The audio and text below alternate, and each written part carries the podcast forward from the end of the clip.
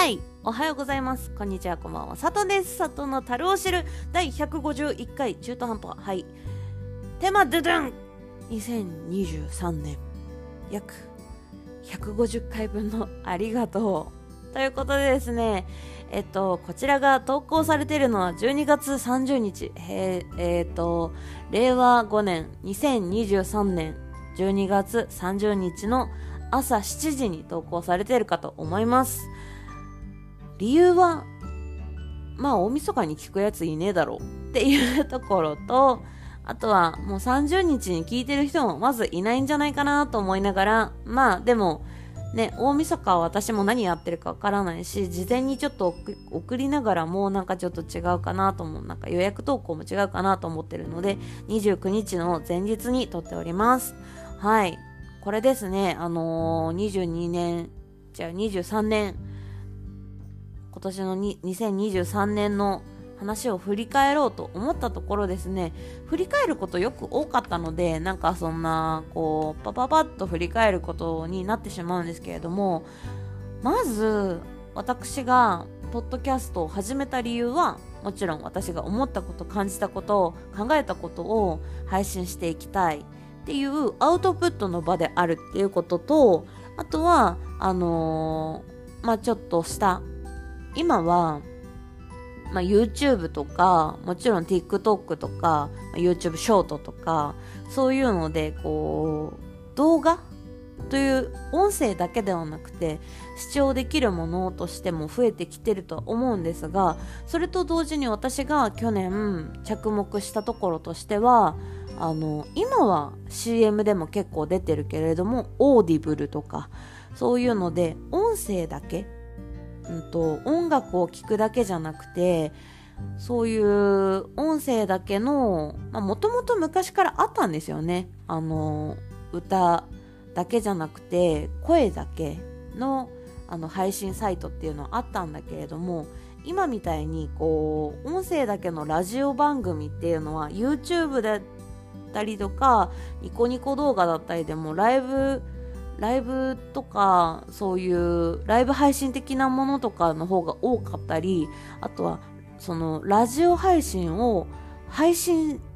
その、投稿するっていう感覚っていうよりかは、なんかこう、ちょっと寸劇的なものだったりとか、こう考えてることとかをただ単に投稿するっていうものはなかったなって思いながら、で、あのー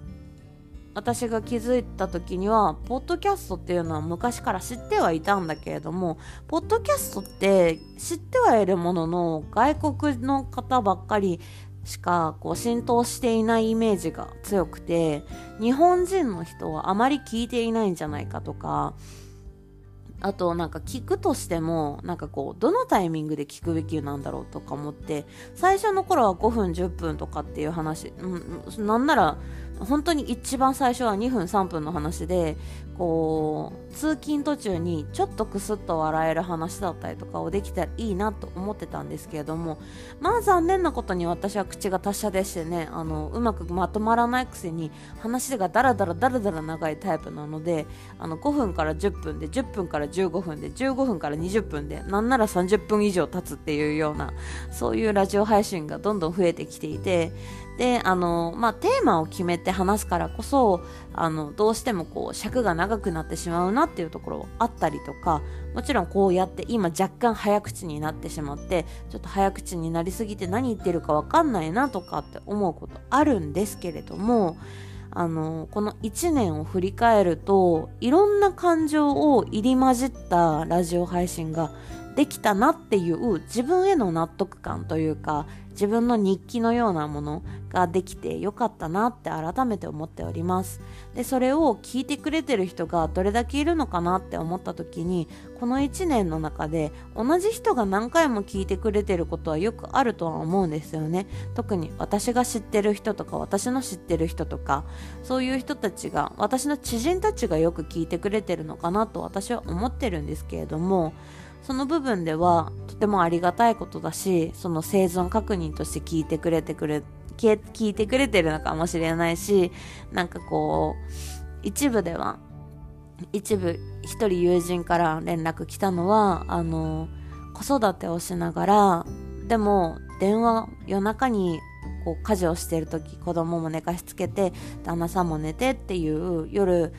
その一人の時間で家事をしてる時にどうしてもこう普通のラジオだとまあ毎回聞かなきゃわからないとかってあるじゃないですか。だけれども私って結構突拍子のない毎回違うテーマだったりとかまあ大体こうつながることもあるんだけど前話したんだけどとかって言ってはいるんだけれどもその私のただ単に言ってる独り言で電話してる気分になれたよって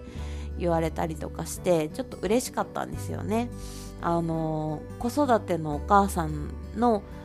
寂しさじゃないけれどもその孤独とかやっぱりこう一瞬でもワンオペになる時って子育てあると思うんですよ。でその中でその一瞬でもその支えになっているんであれば私は良かったなって思いながら2ヶ月サボってた時期もめちゃくちゃあったっていうつい最近の話なんですけどうん。だからこそなんかこう続けて良かったなって思うこのポッドキャストでした。で始まったのがなぜか1月26日だったんですよね。なんで1月26日に始めたのかはわからないんだけれども思い立ったが吉日みたいな感じだったのかもしれない。うん、なんかこう何かをやり始めたいと思ってでいいろいろ探してたんですよ。ポッドキャストってそもそもポッドキャスト自体がなんかこういろんなプラットフォームがあるっちゃあるのは知ってるけれどもでも配信音声だけを載せるだけ投稿するだけがいいなっていうそのラジオ配信をこのこの時間になんかこう生配信しますっていうのじゃなくていつでも聞けてずっと残っててっていうそういうものがいいなと思ってた時に出会ったのがアンカーっていうアプリでした。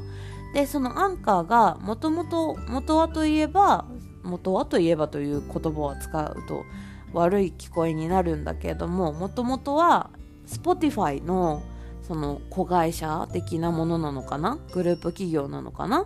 でそのアンカーのあのー、最初だからあの第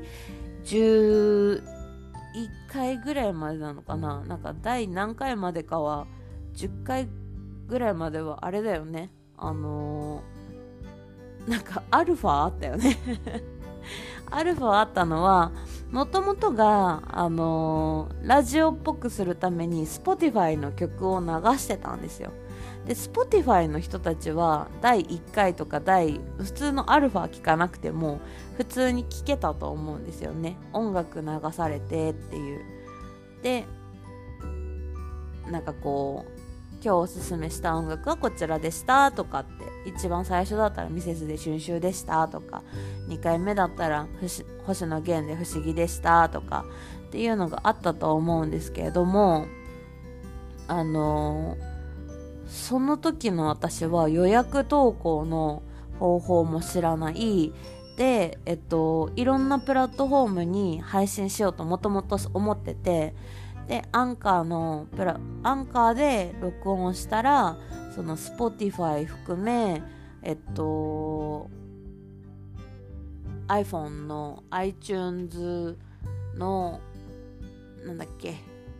ポッドキャストのやつとかもう忘れたから諦めた。とかあとは Amazon Music からの聴けるポッドキャストとか。っていうのとかなんかいろいろあるプラットフォームを使ってこうたくさんの人に聞いてもらってお金を稼ぎたいとかそういう有名になりたいとかじゃなくてたくさんの人に聞いてもらってなんか聞いてこいつ変なこと言ってたなって思われたかったんですよね。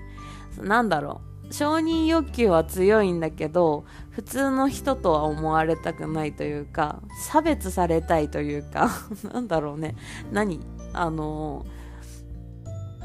うんと自傷行為とかそういうものでもないんだけれどもなんだろう。自分は変わってていいんだっていう自分の中でこう自己肯定感を上げたかったんですよ。なんかこうこういう考え方変だって思われることとかがやっぱり多かったからうちに秘めることも多くて言いたいこと言えなかったりとかそのちょっとこう言い換えて言葉を変えて言い直したりとかすることもあってその言い直したことで人間関係でちょっとゴタゴタってしたこともあったりもしたのでそれがこううまくいかないななんかじゃあもう吐き出すとこ欲しいなみたいなのがずっとあってだからこそ20代の頃は生主やってニコニコ動画で生配信やって生主で1年間ぐらいやったのかな。それ以外でもなんかいろんなことやってたと思うんだけど自分自身は。なんか TikTok が出始めた時に高校生しかいない中でババアがやってんじゃねえよってめちゃくちゃ言われたりとか今となっては年齢関係なく年齢性別関係なくはじもうやっててライブとかもやってておかしくないっていうのがあったんだけど私の最初の頃の TikTok はアンチがめちゃくちゃ多かったりとかなんかでもそれはそれでなんかついてってる自分かかっけえって勝手にこう思ってたりもしてうん。なんかそういうそういう変な人がいるっていうのでなんかこういうことで悩んでる人って意外と少なくないんじゃないかなって私は思っちゃったんですよね。なんか今は多様性とか個性とかなんかそういうものでこうまあ区分けはできるって言いつつもその多様性って言葉が頻繁に使われすぎて人と同じことをしなくちゃいけないとか人と同じことをしてる方が楽なのに辛くないのになんかこう個性的でいなきゃいけないとかその自分の価値観を見いださなきゃいけないとかその見いだし方がわからないのに個性を出せって言われたりとかってするのがすごく苦痛だと思ったんですよ。でそれって悪いことじゃないよって言っても絶対そういう人たちは耳を貸せないと思うんですよね。なぜならだってそういうこと言ってる人って個性があるから。うん個性があるやつに言われたって説得力ねえよって思って。で私ももちろん個性がまあなくはないと思うんですよ。癖強ってめっちゃ思うし自分のことも。だからなんかこう癖が強い私だからこそ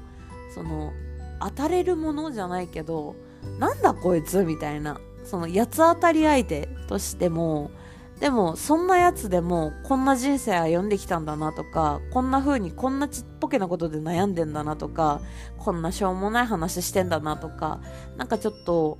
クスッと笑えるっていうか面白い話をしててクスッと笑えるっていうよりかは私の人生に対してなんかこう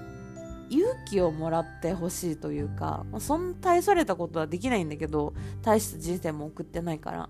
でもあ自分マシだなっていろんな人に思われたくて。うん。そういう部分での変わった人だと思われたくて。その私が思ったこと感じたこととかを伝えることによって何言ってんだこいつバカみてえとかなんかこんなバカみてえよりみてえなやつより自分の方が全然マシじゃんとかなんか私の方が全然なんかこいつよりまともだから安心したわみたいなそういう気持ちになってくれたらすごく私はやっててよかったなって思えるなって思う理由から始めたのがこのきっかけででそれは年齢問わず性別問わずにしたいなっていうことで正直まあ顔が顔は出してはいるけれどもあのー、アカウントとかでね顔は出してはいるけれどもでもそれでもそのわからないじゃないですか。その見た目全全体像として。だからこそなんかこうこんなやつ みたいな。なんか鼻で笑える相手になりたいくて。でだからこそ顔を出しながらもこういうなんなんだろう仕事場には支障が出ない程度のプライベートをがっつりさらけ出そうって私はすごく思って。だからこそ家族の話もそうだし自分の恋の話もそうだし自分の好きなことの話もそうだし会社で悩んだりとかしてもそうだし会社に対してすごく感謝してるっていう気持ちもそうだしなんかその自分の症状とか特性に対してのそのリフレーミングだったりとかアサーションのことだったりとかブレインメモをしてるとかそういう頭の中の脳みそのこう全てをこうその時思った気持ちで伝えたいなって思って。で今に至って今回が151回。でまあなんで約150回分のありがとうなのかって言ったらまあ150回分のありがとう151回分のありがとうでもいいんだけれどもその中でやっぱりありがとうと思える内容はないとは思うんですよ。全部に対してありがとうって思う思ってもらえるようなことを言ってるかって言ったら全部に対してではないし100個もないかもしんない。なんなら1個ぐらいしかなんか聞いてるやつからしてみたらなんだこいつって聞いてるやつってひどい言い方したね。ごめんね。リスナーからしてみたらあのー、あれだね。なんかそのしょうもねえって思ってることが多くてその中で1個だけあでもなんかちょっとこれ聞いてちょっと助かったわみたいなとかそういうのがあるかもしれない。っていう人それぞれ。一応私の累計の中では800人以上の800、800回、800回再生されてるから、その800回のうち何人が聞いたかはわからない。正確にはね。同じ人がずっと聞いてるかもしれないし、全部みんな違う人かもしれないし、その800回のうちの100回は私かもしれないし、うん、その確認のためのね。でそれがあの累計に入ってるのか入ってないかも私はちょっと調べ方が上手上手じゃないから分かんないんだけどだからこそその100回分あるか分からないけどまあとりあえず101回目だから前回分までの分でみんなに対してありがとうを伝えたいって思いました。この2023年で毎日投稿をしてたのもあればもちろん毎日も投稿できなかったりとか、あとはなんなら2ヶ月そのまま放置してたというか、放置してたわけじゃない。もいつでも録音したいな、レコーディングしたいなってめっちゃ思ってた時もあった。だけど、何を話していいかわかんないとか、なんかこう、愚痴になりたくないっていうような話も前したと思うし、なんか同じ話ばっかりしててもクソも面白くないし、全然なんかこう、新しい、目新しいものが自分の中でなかったんですよね。あとは目新しいことって言ったら仕事の内容になっちゃうから、それはちょっと、あの、社会的にちょっと NG なものでもあると思うので、仕事の中で2ヶ月間成長したって話はしてとできたとしてもその仕事でね何ができてこれができてねっていう話まではしちゃうと社会的にはアウトなのでそのその部分で自重してた部分もあってその部分からじゃあ何が変われたかっていうところもそんなになくて自己肯定感爆上がりっていうほど爆上がったわけでもないしなんかこうちゃんと波があって辛いなとか、うん。で、そのな、その間にも子宮内膜症になって辛いなとか、なんか自分ばっかりこういろんな病気になって申し訳ないなって親に思ったりとか、全然結婚、結婚に対してなんかこうポジティブだったはずなのになんかもう諦めかけてたりとかでも諦め始めたらなんかどんどん今今期って遅くなるよとかも言われるからなんか結婚もなんかこうに対しても何とも思えないというか、もうそんなこと考えてる余裕もなくなるっていうか、うん、なんかいろんな気持ちが複雑だった2ヶ月間もあったからこそ、なんかこう、1年間で151回、1年間も経ってないけどね、でも約1か11ヶ月ちょっとで151回365日じゃなくて300 330日ぐらいの間の151回ってまあ2日に1回に3日に1回ぐらいのペースでまあちゃんと残せたのかなって思ったらちゃんと頑張れたなっていう部分もあるっちゃあるしないっちゃないし。なんか自分のこと褒めたいのか、人のことを褒めたいのかわかんないんだけど、あとみんなに対して感謝ちゃんとできてるのかわかんないんだけど、だけどなんか、続けさせてくれてありがとうっていうのは、その、一回でも聞いてくれる人がいるだけで、待ってる人がいるなって思えたことで、あ、撮ろうって思いました。なので、たった1回の再生って思われるかもしれないしその人から知ってみたらたった1回じゃんとか。えここれとほとんどここ最近のなんか1回2回3回ぐらいの話じゃんみたいな。なんかその10回ぐらいの話のやつなんかほとんどないじゃんとかって思われるかもしれないんだけどそんなの関係なくで私自身あのとってもとっても聞いてくれる人たちには感謝してます。はい。なので、ありがとうっていう気持ちでした。はい。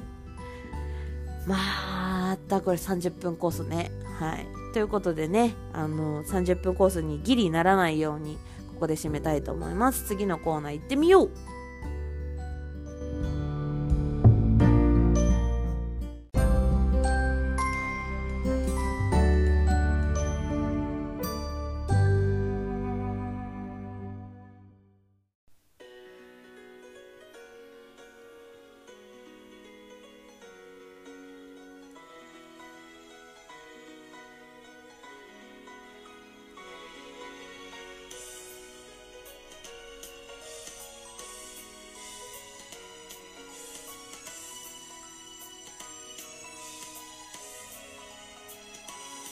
巡り合いの中で生きてく。また人を少し好きになる喜びや悲しみさえ全て自分のことと受け入れたなら恵み合いの中で満ちてく。逃げずに自分のことも好きになってく。出会いも別れも乗り越えた。君はもう一人じゃないよずっと。永遠に。ずっと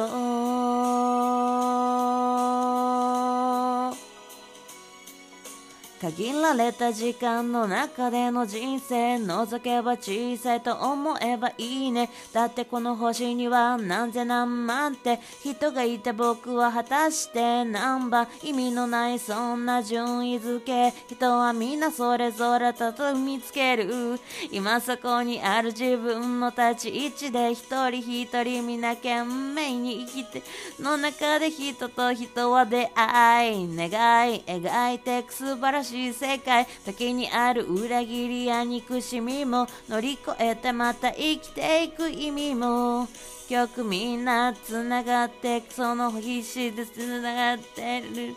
う出会いのかけらそれを磨けばそれからも無数に芽生える種がり合いの中で生きてくまた人を少し好きになる喜びや悲しみさえ全て自分のことと受け入れたなら恵み愛の中で満ちてく逃げずに自分のことも好きになってく出会いも別れも乗り越えた。君はもう一人じゃないよずっと。Hey yo, hey yo 悲しみを重ね厳しさを抱え孤独の中で人は生きてそして出会い別れは溢れる日々で心の隙間埋めるかけら集める世の中思うようにいけない出会いの先に何も見えないただ人は様々なとこ導かれお互いの夢を見たいだけ寂しい別れをいくつもこの先新たな出会い重ねて大人にさよならはいつも悲しくさせる痛みを知って優しくなれる受け止める人裏切る人も何かに気づかさせてくれるきっとう、ダンス、ダ、ダダダダダダダ。人と人がつながって、やがてそれが形になって、決していいことが起きなくても出会いとは不思議なもんで共に涙を流す日もあれば共に大声で笑う日もある。芽生えた出会いで描いた証で人はまた強くなると信じて出会ってく。逃げずに。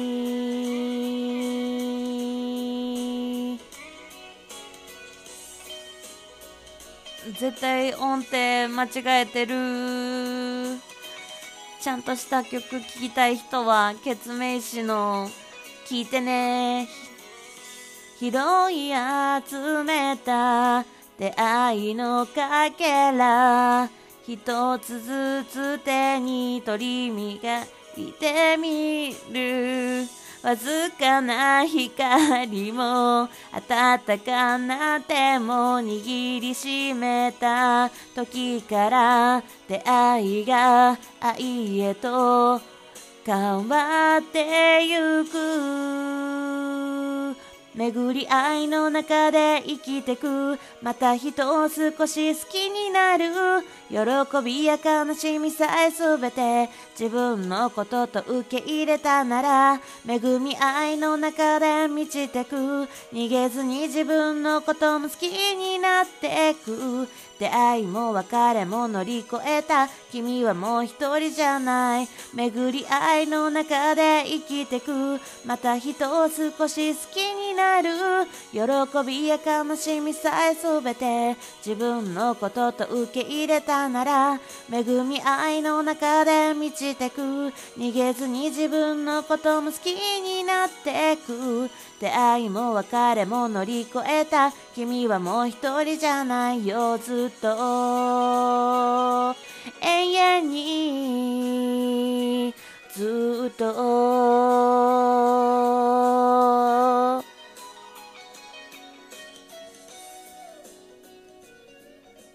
はい、ということで今日のおすすめの音楽はこちら、決命詞で出会いのかけらでございました。あのね、ちゃんと歌えてないからね、ぜひみんなには、あのー、まあ、本家をちゃんと聞いてほしいし、あとはもうプラットフォーム、いろんなプラットフォームで配信されてると思うので、ぜひ聞いてみてください。ということで YouTube からですね、あの、カラオケ歌っちゃおうさんから引用させていただきました音源でした。ということで音楽のコーナーはこちらで終わり。ではお疲れ様でした。おやすみなさい。お昼も頑張ろう。いってらっしゃい。さっとんでした。今年もありがとうございました。というか今年からありがとうございました。来年もよろしくお願いします。良いお年を